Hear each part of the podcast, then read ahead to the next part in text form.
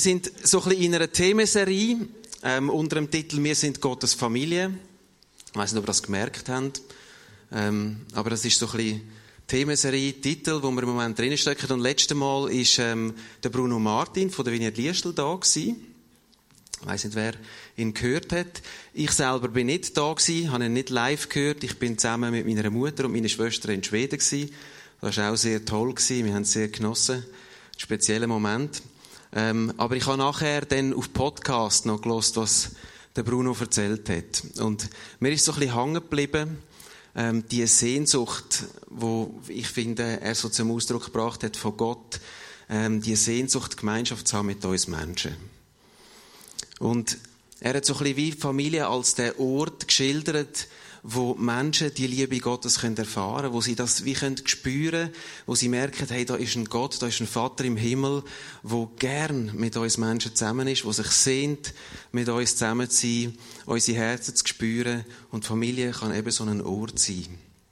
Ich habe das mega schön gefunden. Und ich habe wie gemerkt, auch in meiner ganzen Auseinandersetzung mit dem Thema, ähm, Gott denkt irgendwie in Familie. Er, er tickt irgendwie so. Die ganze Heilsgeschichte, auch wenn wir im Alten Testament schauen, ähm, die zeugt ein bisschen von dem. Gott denkt irgendwie immer in Familie.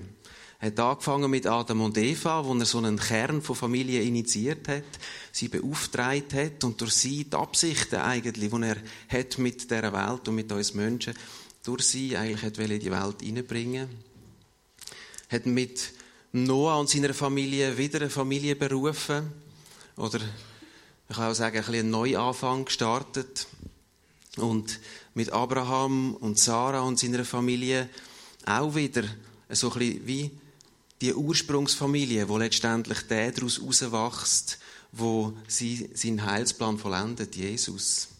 So er hat immer irgendwo Menschen äh, im Kontext von, von Familie berufen, ist mit ihnen weggegangen und ich merke, das ist eigentlich logisch.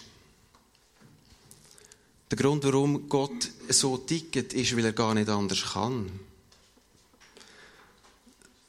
Wir haben den dreieinigen Gott, Vater, Sohn und Heiliger Geist, leben schon seit jeher in inniger Gemeinschaft, in gegenseitiger Unterordnung miteinander und alles Gute in unserem Universum kommt aus dieser Gemeinschaft raus.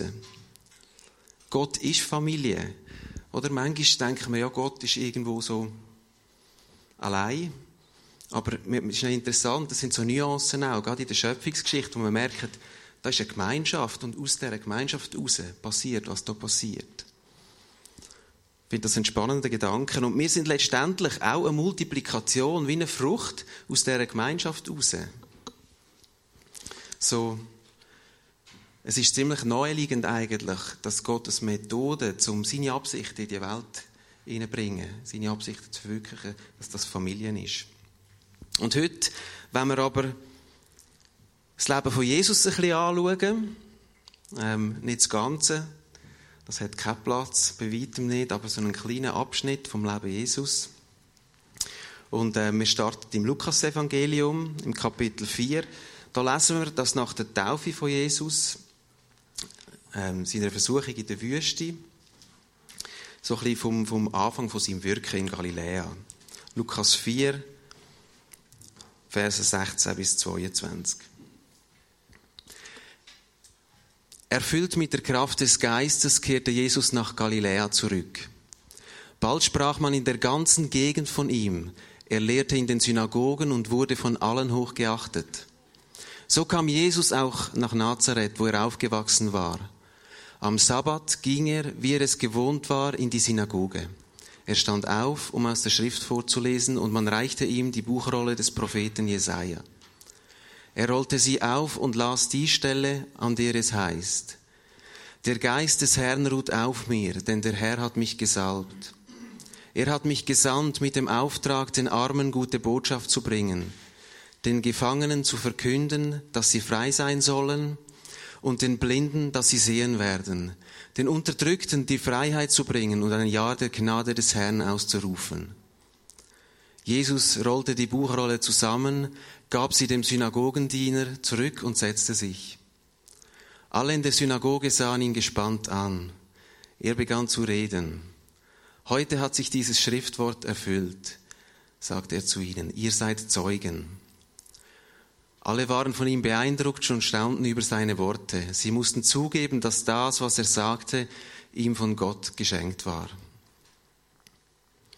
Ich muss immer ein bisschen schmunzeln, vor allem bei dem letzten Teil.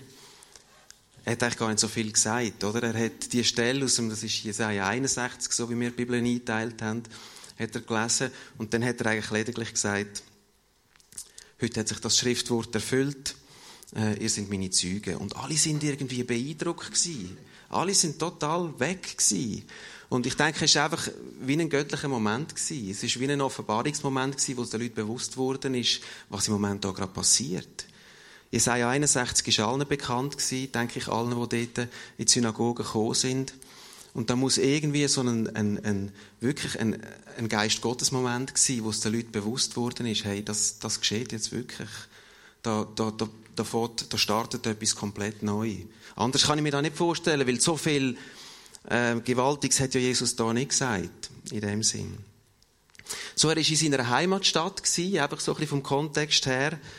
Ähm, dort, wo er aufgewachsen ist, er ist wahrscheinlich etwa 30 in der Zwischenzeit, geht in die Synagoge, liest aus der Schriftrolle von Jesaja die Stelle, wo der Prophet ankündigt, dass ähm, ein Tag kommt von der Hoffnung für alle Unterdrückten, für die Kranken, für die Armen, für die Gefangenen.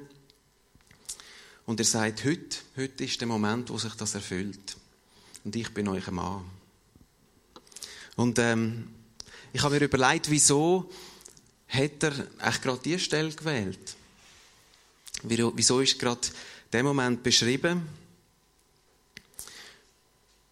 Und ich habe mir so überlegt, Jesus hat man, hat man ja kennt in dieser Stadt. Er ist dort aufgewachsen, man hat ihn kennt, schon als er ein Bub war. Man hat gewusst, das ist der Sohn von dem Josef. Ich denke, das ist eine unspektakuläre Familie in dem Sinn. Die sind nicht besonders reich oder besonders einflussreich, sondern das war eigentlich eine gewöhnliche Familie äh, Der Josef war Zimmermann und so wie das dort ähm, gewohnt war, haben auch die Nachkommen oder haben die Söhne, sind sie in das Geschäft mit hineingewachsen. Jesus hat auch das Handwerk vom Zimmermann gelehrt. Und ich weiß nicht, vielleicht hat er sogar Tisch und Stühle von den Nachbarn gezimmert. Keine Ahnung. Das kann gut sein. Wir wissen nicht genau, wie die Zeit war dort. Aber wir hätten ihn kennt. Und ich habe wieder den Eindruck gehabt, dass es an dem Ort besonders wichtig ist, dass Jesus in dieser Identität inne läuft und hersteht. Und das so ein bisschen wie ähm, auch klarstellt. Ausgerechnet in ihm soll der Jesaja 61 in Erfüllung kommen. Ich meine, es ist schon ein spezieller Moment. Ich verstehe ähm, dann auch später die Reaktion von denen ähm, in, in der Synagoge. Es ist schon, schon schräg, oder? Jetzt haben sie den 30 Jahre lang erlebt, wie der gross geworden ist. Er war ein normaler Bub. Ähm, und, und jetzt steht er so her und sagt, hey, ähm, ich bin der wo wir darauf gewartet haben. In mir geht das in Erfüllung, was der Prophet Jesaja schon lange angekündigt hat. Das ist ein spezieller Moment. Und ich habe mir überlegt, was, was, was heißt das für mich? Was bedeutet das für mich? Wir haben ja auch ähm, die Berufung nach Jesus Tod geerbt. Es ist so, dass, dass die Jesaja 61 Stelle, das ist, das in, in Jesus hat das den Anfang genommen und es geht weiter. Mit seinem Tod hat er uns den Auftrag weitervererbt. Und wir sind so Jesaja 61 Leute. Wir sind Leute, die Frieden bringen. Wir sind Leute, die Gerechtigkeit aussprechen, die Hoffnung bringen, die Heilung bringen. Das ist eine Berufung, die, die nicht bei Jesus geblieben ist, sondern die durch seinen Tod an uns als Erb weitergegangen ist. Und ich habe gemerkt, ich wohne im Moment, oder im Moment schon länger, es ist schon über zehn Jahre, ähm, mit meiner Familie, also mit meiner, nicht Herkunftsfamilie, sondern meiner Kernfamilie, meine Frau, meine Kinder, wir wohnen in Remigen. Und ich bin in Remigen aufgewachsen. Nachdem meine Eltern ähm, ins Berner Oberland gezügelt sind, ein bisschen später haben wir das Haus übernommen und haben dort davon wohnen und haben auch einen grossen Teil von der Nachbarschaft mit übernommen. Und ähm, das sind tolle Leute. Aber meine Identität jetzt Remigen ist der Sohn von meinen Eltern. Und die Östers, die kennt man. Man schätzt ihre positiven Eigenschaften, man kennt aber auch ihre Begrenzungen. So, man, man kann die ein bisschen einordnen, oder? Man weiss ein bisschen, wie die ticken, was die können, was die nicht können, was die machen, was die nicht machen. So, ähm, ich habe gemerkt, es ist so ein bisschen wie, da wie in einen Raum rein, wo, wo ich ein bisschen definiert bin. Wo, wo man weiss, wer ich bin. Und ähm, nachdem ich ja von die weg bin, wo ich, nachdem ich aufgewachsen bin, ausgezogen bin, habe ich angefangen, Jesus nachzufolgen. Das ist in der Zeit passiert, wo ich weg bin von die Und ich habe von, Je von Jesus eine neue, von Gott eine neue Identität bekommen als sein Sohn. Ähm, mir ist bewusst worden, dass ich ein Erbe antreten habe von meinem himmlischen Vater und ähm, und habe mich wie ein Stück weit auch gelöst von, von meiner Herkunftsidentität, nicht im negativen Sinn. Ähm, ich stehe zu meiner Herkunft, aber einfach, ich habe wie gemerkt, da ist mehr. Ich bin hineingeboren in das Reich von Gott äh, und ich bin in eine Sohnschaft hineingeboren, wo vom himmlischen Vater mir gegeben ist. Und das ähm, limitiert mich nicht mehr. Ähm, das, das, das gibt eine komplett neue Dimension. Und ich habe gemerkt, so, als ich wieder dorthin zurückgekommen bin, in dem innen zu leben und zu laufen, ähm, das ist gar nicht so einfach. Wenn alle wissen, wer du bist und wie du tickst. Und ähm, es sind so verschiedene Sachen. Ähm, eben, wie begegne ich Menschen, beispielsweise? Ähm, begegne ich Menschen wie so einen Jesaja 61er? Oder begegne ich Menschen ähm, einfach als der Sohn von meinen Eltern? Es ist beides. Aber ich habe gemerkt, ich muss wie lernen, auch in dieser himmlischen Dimension zu laufen, in dieser himmlischen Identität innen, mir, mir bewusst sein. Ich habe auch müssen lernen, dass meine Sünden von der Vergangenheit vergeben sind. Auch wenn ab und zu mich ein paar Dorfbewohner noch ein argwöhnisch anschauen, oder? Weil die, die kennen den Teil von diesen Sünden von der Vergangenheit. Und so in dem Bewusstsein innen wirklich zu merken, hey, ähm, ich bin eine neue Schöpfung, ich habe eine neue Identität und ich bin nicht mehr limitiert an den Begrenzungen ähm, von meiner Herkunftsfamilie, sondern da ist wie eine neue Dimension reingekommen. Das ist jetzt überhaupt nicht negativ. Ich habe eine tolle Familie und so. Es geht, es geht nicht um das, oder? Es geht wie, ich möchte, es geht darum, wie zu wandeln in einer neuen Identität. So, das ist das, was wo mich, was bei mir ein bisschen ausgelöst hat, als ich den Text gelesen habe. Ich weiß nicht, ob Jesus das gemacht hat wegen dem, ähm, aber ich merke, manchmal, manchmal schaue ich Jesus so ein bisschen magisch an. Ich habe das Gefühl, er hat alles im Griff gehabt und das ist alles ihm so leicht gefallen, weil er ist ja der Sohn von Gott und so weiter. Aber vielleicht hätte er auch einfach müssen, ganz bewusst herstehen und sagen, ja, ich bin da aufgewachsen. Ähm, ihr kennt mich als Bub und als Zimmermann und als weiß auch nicht was. Ähm, aber ich habe eine Berufung von Gott. Ähm, und ich, ich wandle in dieser neuen ähm, Identität und mein Dienst fährt an jetzt. Und ihr wisst, wenn man Geschichte weiterliest, ähm, sie haben das ein bisschen Mühe gehabt, um das einzuordnen. Sie zwar im ersten Moment ist so wie ein Wow-Moment ähm, steht auch in dieser Stelle, aber dann später sind sie irgendwie ins Argumentieren gekommen und ähm, haben auch Mühe bekommen. Sie haben das wie nicht mehr zusammengebracht. Der Zimmermann und jetzt Jesaja 61 und das soll der sein und so weiter. Und ähm, sie haben ihn sogar versucht umzubringen am Schluss. Ich möchte euch vielleicht erinnern, sie haben ihn versucht, über, über den Abhang abzustürzen und er ist dann äh, durch die Menschenmenge durchgeschritten und ist weitergezogen am See Genezareth entlang. Und da heißt es im Matthäus-Evangelium Kapitel 4, in den Versen 18 bis 22, als Jesus am See von Galiläa entlang ging, sah er zwei Fischer, die auf dem See ihr Netz auswarfen. Es waren Brüder, Simon, auch Petrus genannt, und Andreas. Jesus sagte zu ihnen, kommt, folgt mir nach, ich will euch zu Menschenfischern machen. Sofort ließen sie ihre Netze liegen und folgten ihm. Als er von dort weiterging, sah er wieder zwei Brüder, Jakobus, den Sohn des Zebedäus, und Johannes. Sie waren mit ihrem Vater Zebedäus im Boot und brachten ihre Netze in Ordnung. Jesus forderte sie auf, mit ihm zu kommen, und sofort ließen sie das Boot und ihren Vater zurück und folgten Jesus. Was macht da Jesus? Er geht am See Genezareth entlang, im Bewusstsein ähm, von seinem Auftrag, im Bewusstsein von seiner Identität. Und bevor er anfängt, Dämonen austreiben und Kranke heilen, Kranke heilen, John Wimber würde sagen, so doing the stuff, oder? Das Zeugs. Bevor er anfängt mit diesen Sachen, lädt er Menschen ein in sein Leben. Er fordert Menschen heraus, Teil zu werden von seinem Leben, lädt sie ein, mit ihm zu kommen und mit ihm zusammen das zu leben. Und zwar hat er nicht gesagt, ich starte jetzt ein Projekt. Das Projekt hat den Namen Gnadenjahr. Und ich brauche noch fähige Mitarbeiter für die verschiedenen Dienstbereiche. Ich habe die hier schon aufskizziert und das ist so klar, wie das funktioniert. Und ähm, wenn er einen guten Job macht, gibt es einmal pro Jahr ein Mitarbeitergespräch und eine Visitenkarte mit meinem Logo. So, nicht auf die Art, sondern er sagt einfach, hey, kommt mal mit. Ich meine, das ist herzlich wenig. Also, ich weiß nicht, ob ihr würdet mitgehen, wenn, wenn da einfach einer kommt und sagt, du, ähm, ich habe einen neuen Job für euch. Und ich meine, Menschenfischer, ich weiß nicht, ob Sie sich etwas darunter vorstellen können. Es sind Fischer gewesen, aber Menschenfischer, es klingt eher ein bisschen makaber. Ähm,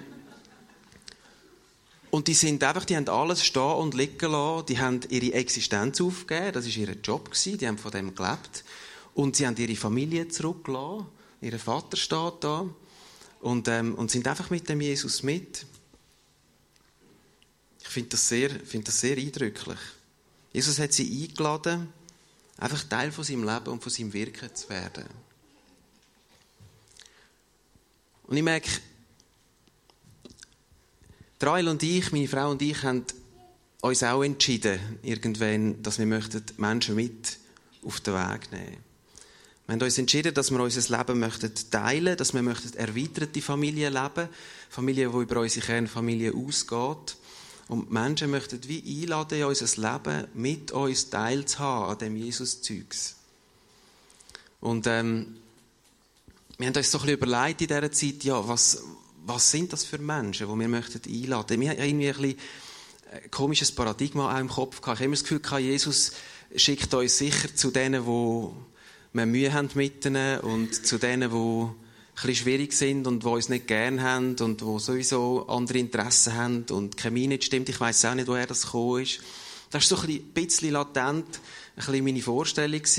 Aber ich habe dann gemerkt, wir haben uns an, an Lukas 10 orientiert in dieser Frage. Wer sind die Menschen, die wir möchten mitnehmen in unserem Leben? Und wir haben wie gemerkt, wir dürfen Menschen einladen in unser Leben, die, die uns gerne haben.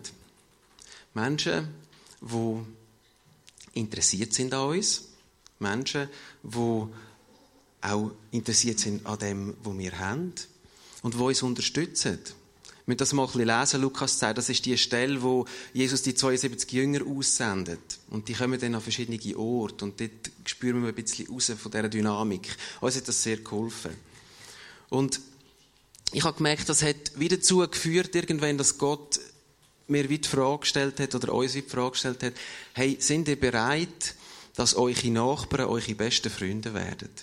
Ich habe mir jetzt überlegt, hey, was, was bedeutet jetzt diese Frage? Aber ich habe wie gemerkt, so ein bisschen ist in mir innen wie ein Vorbehalt gegenüber Menschen in meinem unmittelbaren Umfeld, die nicht gläubig sind.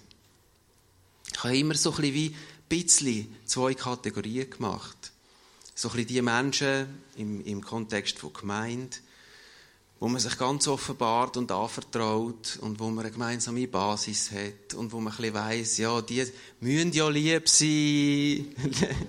so. Und auf der anderen Seite so ein bisschen die Nachbarn, die schon auch einfach coole Leute sind und so, aber so ein bisschen wie gleich ein bisschen zurückgeben. Ja, wie viel soll ich jetzt wirklich preisgeben? Wie, wie nah soll ich sie jetzt anlassen und so weiter. Und ich habe gemerkt, Gott kommt in das rein und sagt, hey, sind ihr bereit, dass eure unmittelbaren Nachbarn ähm, eure besten Freunde werden?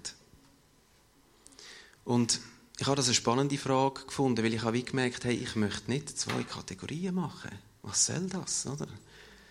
Ich möchte einfach ähm, Menschen einladen, Anteil zu nehmen an meinem Leben, am Leben von unserer Familie möchte ähm, mein Herz teilen, möchte hören, was die Menschen um mich herum bewegt und möchte so zusammen unterwegs gehen. Und heute ist es wirklich so, dass unsere Nachbarn zu unseren besten Freunden zählen. Das ist so. Und das ist so mega schön. Wir schätzen es sehr, so unterwegs sind. Das ist so spannend. Wir, ähm, wir machen nichts anderes, als wir sowieso machen. Ähm, wir essen, wir, was auch immer, um Kinder herum alles sich bewegt und so weiter. Aber wir beten auch beten und wir beten auch worshipen und wir machen die Sachen vom Königreich. Ähm, und, und wir machen es einfach miteinander. Und ich habe das so neu schätzen gelernt. Einfach auch ähm, das, das natürliche Miteinander. Menschen einfach einzuladen, so wie das Jesus gemacht hat. Wir gehen jetzt nicht am Halwilersee entlang und äh, berufen die Menschen so. Unser Radius ist wirklich sehr beschränkt im Moment, aus verschiedenen Gründen. Ähm, aber wir leben das in unserer Nachbarschaft. Und das ist ein totaler Schatz. Aber eben, zurück zum, zum Matthäus Kapitel 4 mit dieser Berufung. Ähm, wenn man das so liest, ist es ziemlich brüsk, oder? Also es ist ihnen fast nicht vorstellbar, dass die da einfach ähm, einwilligen und, und alles zurücklehnen. Fairerweise muss man sagen, darum habe ich da bewusst zuerst auch den Matthäus genommen. Äh, der Matthäus hat uns eine Story vorenthalten in dem Innen. Wenn wir ins Lukas-Evangelium gehen, das werden wir jetzt schnell machen, ähm, merkt man, da, da ist eine Story noch dahinter. Ähm, da ist ein bisschen mehr, ein bisschen mehr passiert noch offensichtlich als das, wo, wo ich finde, ist sehr aufschlussreich in dieser ganzen Geschichte drin.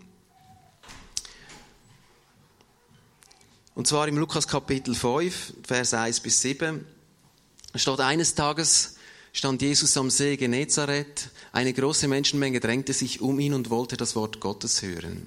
So, das war offensichtlich der Kontext. Da sah er zwei Boote am Ufer liegen, die Fischer waren ausgestiegen und reinigten ihre Netze. Jesus stieg in das Boot, das Simon gehörte, und bat ihn, ein Stück weit auf den See hinauszufahren. So konnte er im Boot sitzen und von dort aus zu den Menschen sprechen. Als er aufgehört hatte zu reden, wandte er sich an Simon und sagte, fahr jetzt weiter hinaus auf den See, werft dort eure Netze zum Fang aus. Simon antwortete, Meister, wir haben uns die ganze Nacht abgemüht und haben nichts gefangen, aber weil du es sagst, will ich die Netze auswerfen. Das taten sie dann auch und sie fingen eine solche Menge Fische, dass ihre Netze zu reißen begannen. Deshalb winkten sie den Fischern im anderen Boot, sie sollten kommen und mit anpacken.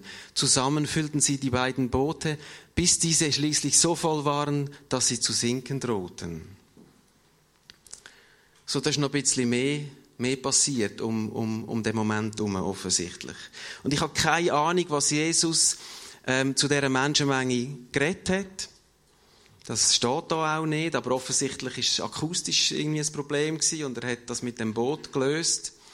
Keine Ahnung, was er da gesagt hat, aber was ich gesehen habe, ist, dass er ganz eindrücklich demonstriert hat, auf was es in der Praxis ankommt. Er hat gesagt, zum Simon, gang nochmal raus und wirf das Netz auf die andere Seite raus. Und der Simon hat es gecheckt, oder? Er hat gesagt, weil es du sagst, will ich es tun.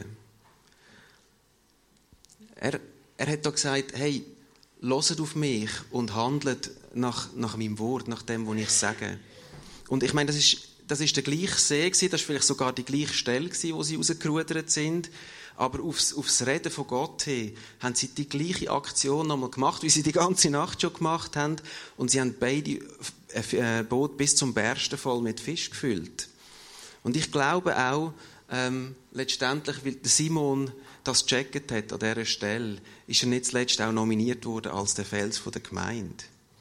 Ich glaube, das ist ganz ein existenzieller Schlüssel, ähm, wie zu merken, auf, auf Gottes Reden hin äh, zu handeln, ist eine komplett neue Dimension. Ist, ist eine komplett andere Geschichte. Auch wenn es genau das Gleiche ist, wie ich vielleicht schon hundertmal gemacht habe, mit großer Anstrengung und großer Ausdauer, wenn Jesus redet und ich aufgrund von seinem Reden anfange zu handeln, dann kommen Sachen ins Rollen, ähm, die unmöglich scheinen. Und ich finde das eine absolut faszinierende Stelle. Manchmal, ich, ich habe diese Sachen schon so manchmal gelesen Und ähm, mir liest das einfach so und ich überlese auch viel immer wieder. Aber mir ist wie bewusst worden, Jesus demonstriert da etwas. Und ich glaube auch, das war vielleicht das, gewesen, wo wieder Jünger ähm, geholfen hat, zu glauben, oder geholfen hat, die Entscheidung zu treffen, ihm nachzufolgen. Sie haben wie gemerkt, ich bin zwar nicht qualifiziert für den Job, den mir Jesus anbietet, und ich habe keine Ahnung, wo das herführt, aber ich habe, ich habe verstanden und ich habe erlebt, dass wenn Jesus redet und wenn ich handle nach seinem Reden, dass die Welt sich anfängt zu bewegen. Ich merke das auch immer wieder in meinem Leben. Wenn ich weit Gnade habe, zu hören, was Jesus mir sagt und, und in dem innen zu laufen, kommen unglaubliche Sachen in Bewegung. Das sind große Sachen, sind kleine Sachen. Ich habe, es sind Sachen, die, die mit Menschen zu tun haben, manchmal sogar Sachen, die nicht mal mit Menschen zu tun haben. Ich habe gerade erst im, im Geschäft ein cooles Erlebnis gemacht. Ähm, Im Geschäft ist so ein, ein Umfeld, wo, wo ich wie ganz natürlich aus, meinem, aus meiner eigenen Kraft und aus meinem eigenen ähm, Know-how raus irgendwie, aus meiner eigenen Qualifikation heraus funktionieren. Das hat sich irgendwie so eingespielt, oder? Weil ich kann das und darum mache ich das und so weiter. Und dann habe ich wie plötzlich gemerkt, dass Jesus zu mir redet und sagt, so ein bisschen wie ein Hunger entstanden, und ich gemerkt habe, hey, eigentlich möchte ich, dass Jesus da auch drin ist. Und ich rede jetzt nicht vom Miteinander mit den Leuten, sondern in meiner, einfach in meiner Arbeit drin. Und ich habe angefangen zu beten und gesagt, Jesus, ich wünsche mir, dass du da reinkommst, oder? Dass deine übernatürliche, übernatürliche Dimension in mein, in mein Wirken da im Job reinkommt. Und das war noch spannend. Ich habe dann gelernt, dass, ähm, dass der Heilige Geist auch etwas von Produktionslogistik versteht. Das habe ich gar nicht gewusst vorher. Und ich habe effektiv, ich habe echt, ich habe einen Durchbruch erlebt in einem Thema, das mich schon länger beschäftigt, das sehr komplex ist und wo ich nicht, keine Lösung habe bis dahin. Und ich habe gemerkt, wie, wie Geist Gottes mir Offenbarung gibt zu dem Thema. Oder? Ich habe das so cool gefunden. Das ist so etwas Praktisches. Ähm, aber ich habe gemerkt, wenn ich anfange, ihn damit einbeziehen und anfange handeln aufgrund von seinem Reden oder von seiner Offenbarung, dass da völlig neue Dimension hineinkommt. Auch ganz praktisch im Alltag. Ich habe das Problem lösen, das ich umgeknurzt habe, wirklich mega lang vorher. Und das war echt ein Durchbruch. Das hat mir sehr, sehr vieles erleichtert. Und das ist äh, ein lässiges Erlebnis gewesen. Aber ich habe wie gemerkt, in dem Ganzen in auf Gott hören.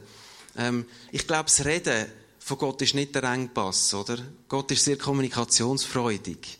Das ist nicht der Engpass. Und das Hören, merke ich bei mir, ist auch nicht einmal unbedingt der Engpass. Ich habe das Gefühl, ich höre recht viel von Gott, wenn der Tag lang ist, so.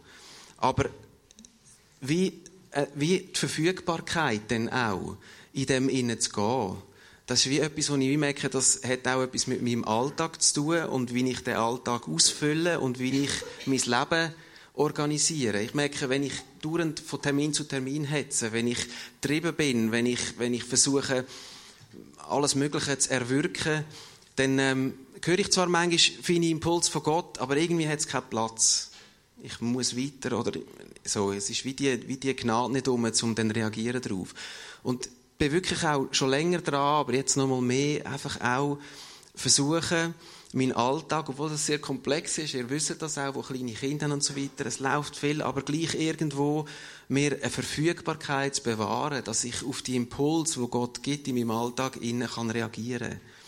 Und das ist echt ein Kampf. Ich erlebe das als einen Kampf in unserer Gesellschaft, in unserer Kultur auch ein Stück weit. Ich glaube, das ist das, was ähm, eine der grossen Herausforderungen hier in unserer Zeit und in unserem, in unserem Umfeld, uns die Verfügbarkeit zu bewahren.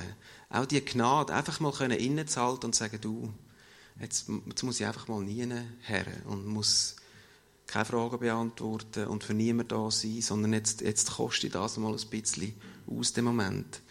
Und ich habe, ich habe ein eindrückliches Erlebnis gemacht in diese Richtung, wo ich auf einen Impuls reagiert hat, der ist eigentlich sogar zuerst von meiner Frau gekommen. Die äh, redet manchmal auch zu mir. Und manchmal ist es sogar von Gott. Sie hat ähm, mir eine Situation erzählt und irgendwie hatte ich wie Gnade gehabt, in dem Moment schnell einfach innezuhalten, obwohl ich gestresst war vom Tag und ich habe wirklich keinen Bock gehabt. Aber ich habe gemerkt, jetzt passiert irgendetwas und ich bin schnell angeguckt und habe schnell Gott gefragt, hey, was, was, was möchtest du jetzt machen? Und ich habe aufgrund von dem nachher reagiert und ich kann euch das jetzt hier im Detail nicht erzählen, weil das gehört im Moment noch nicht auf einem Podcast, aber das hat wirklich äh, ein Menschenleben ziemlich radikal verändert. Meins auch, aber auch, auch ein Menschenleben von jemand anderem. Und dort ist mir wie bewusst worden, es ist so kostbar, ähm, wenn ich anfange, ganz bewusst ähm, mir wie den Moment nehmen, zum sagen. Ich meine, manchmal ist es auch einfach Zeugs, wo manchmal ermutigt mich Gott auch, dann muss ich nicht anhocken und eine Viertelstunde lang brüten, sondern er sagt einfach, hey, du bist ein lässiger Typ, oder? Und dann nehme ich das und gehe fröhlich weiter. So, man muss nicht, aber gleich einfach schnell, man spürt ja das, oder? Wenn, wenn da etwas passiert, schnell anzocken und sagen, ähm, was hast du vor? Möchtest du, hat das jetzt etwas mit mir zu tun? Soll ich etwas und so weiter? Genau. Genau. So, ich habe aus dem kurzen Abschnitt eigentlich vom Leben von Jesus bin gar nicht so weit gekommen. Vielleicht haben das gemerkt. Ich habe völlig etwas anderes im Sinn gehabt eigentlich. Aber mich hat das wie, mich hat das überwältigt in dem kurzen Lebensabschnitt von Jesus eigentlich. Vom, vom, vom Start, von seinem Dienst, ähm, in Galiläa und so, so bis zu dieser Berufungsgeschichte. Ich meine, nicht ganz so kurz, wie es da beschrieben ist, aber gleich, eigentlich in dem kurzen Abschnitt, es steckt so viel drinnen, wo ich wie gelernt habe als Jünger Jesus auch, wo, wo zentral ist. Und ich habe die Punkte nochmal aufgeschrieben, ähm, ich glaube, die sind wie für heute Morgen wichtig. Ähm, und eben das erste so ein bisschen das, das Identitätsthema, bin ich mir meiner Identität bewusst und lebe ich aus dem heraus kannst das auch ein bisschen spüren, wenn du Menschen be äh, begegnest. Oder Menschen auch, die vielleicht äh, eine Not mit dir teilen oder so. Ähm, was, was, löst das aus, oder? Kommt so ein bisschen der 61er in Fahrt. der Jesaja 61er. Der, der sagt, hey, Frieden mit dir, oder? Also, ich meine jetzt das nicht kitschig, oder? Also, da, da ist ein Gott, wo, wo in deine Situation kann reinkommen, gerade jetzt. Und, und ich bin einer von seinen, von seinen ähm, Boten oder von seinen, wie sagt man dem? Genau, einer von seinen, habe ich das Wort vergessen, ist egal, ihr wisst, was ich meine. So, was passiert mit mir, wenn ich, wenn ich mit Menschen in Berührung komme, mit Situationen in Berührung komme? Ruhe ich in dieser Identität? Bin ich mir dem bewusst, wer ich bin, oder? Also ich nicht ganz, oft. Aber ich wünsche mir mehr von dem. So.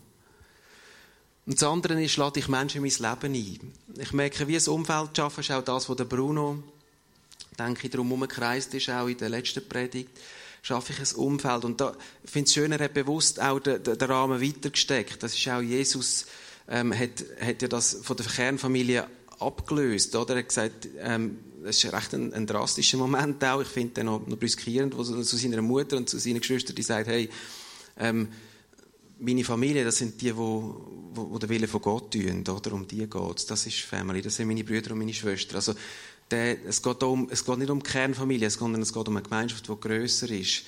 Und, aber schaffe ich Raum, oder? Und bei uns ist das wirklich jetzt aus dem Kern von unserer Familie heraus entstanden.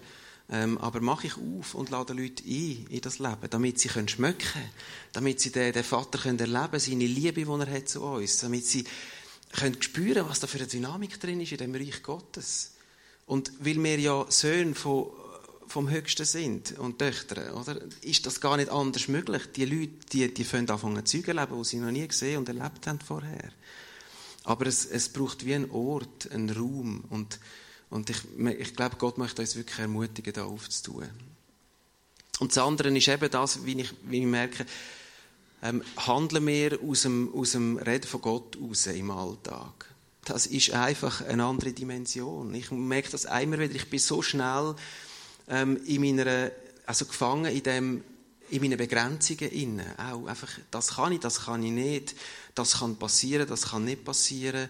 Ähm, ich, ich weiß so viel und ich begrenze oft Gott so stark in dem inne. Ich merke, ich möchte viel mehr einfach hören von Gott, was er vorhat und in dem hineinlaufen. Das ist so ermutigend, wenn das nachher auch anfängt passieren, finde ich, ich, ich bin so ermutigt, äh, wenn Gott davon wirken. Und es ist auch so entspannend. Ähm, ich bin total am Lehren, im Moment auch gerade nicht aus meiner eigenen Kraft heraus zu funktionieren. Ich merke, es ist so entspannend, weil es, es ist, ich muss gar nicht alles, oder? Im Gegenteil. Manchmal stehe ich Gott mehr im Weg mit all meinem gescheiten Zeugs, oder? Und, und äh, ich möchte viel mehr einfach Raum machen für ihn.